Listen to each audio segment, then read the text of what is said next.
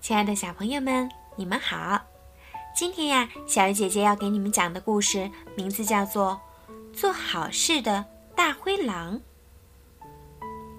大灰狼做梦也没想到自己做了一件大好事儿。本来，大灰狼是想抓兔子的，可是大灰狼碰到小灰兔时，小灰兔不但没逃跑。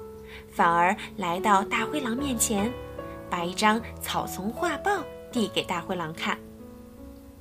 大灰狼很惊讶，拿过草丛画报一看，才知道草丛里来了两个猎人，说是专打大灰狼的，已经挖好了陷阱和埋下了夹子。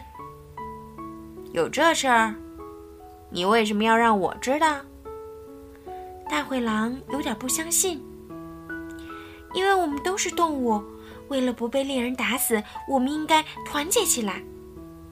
小灰兔说：“你的话真让我感动。”大灰狼舔舔嘴巴，可我还是要吃了你，因为我很饿。你可以吃了我，不过有一个条件。小灰兔一点都不害怕。什么？我吃你还要有条件？大灰狼很生气。是的，你要帮我做一件事儿，你才能吃了我。小灰兔大声地说：“好，好，我先不吃你，我倒要听听是什么事儿。”大灰狼耐着性子说：“你知道大榆树底下草丛广场有几块大石头吗？”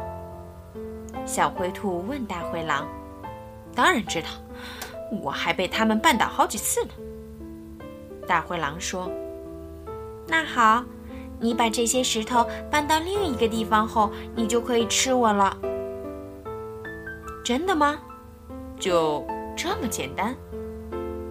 大灰狼还是不太相信。是的，就这么简单。你搬不搬？小灰兔说话很干脆。我，我搬。大灰狼跟小灰兔来到大榆树底下的草丛广场。昨天下了一夜雨，草丛广场积满了雨水。我开始搬石头了。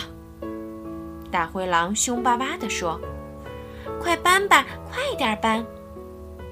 小灰兔催着大灰狼。大灰狼毫不费力地搬起一块大石头。这石头扔到哪儿呀？那儿，扔到小松树底下。小灰兔指挥着大灰狼。大灰狼连续搬了好几次，总算把石头搬完了，累得他伸长了舌头，气喘吁吁的。哎，奇怪，雨水怎么流没了？大灰狼发现草丛广场里的积水没有了，哈哈！谢谢你，大灰狼。小灰兔笑着说：“你为草丛里的小动物们做了一件大好事儿呀！”好事儿？什么好事儿？大灰狼更加糊涂了。你把大石头给搬走了，雨水就不会把草丛广场淹没啦。而且也救了小田鼠和小刺猬的家，你可做了一件大好事儿呀！小灰兔把事情的经过告诉了大灰狼。哦，原来是这样。那那猎人挖陷阱埋夹子的事儿是真的吗？大灰狼又问。当然是真的，不过已经被我发现了。还把陷阱和夹子都破坏掉了。小灰兔微笑着回答：“啊，好险呐！”大灰狼长长的吐出一口气。现在你可以吃我了。小灰兔来到大灰狼的面前。这个嘛，既然你救了我，那我现在不吃你了。大灰狼显得很大方。你为草丛做了一件大好事儿，明天草丛电视台、草丛广播电台和草丛画报都会来采访你的。”小灰兔说完，就一蹦一跳的离开了。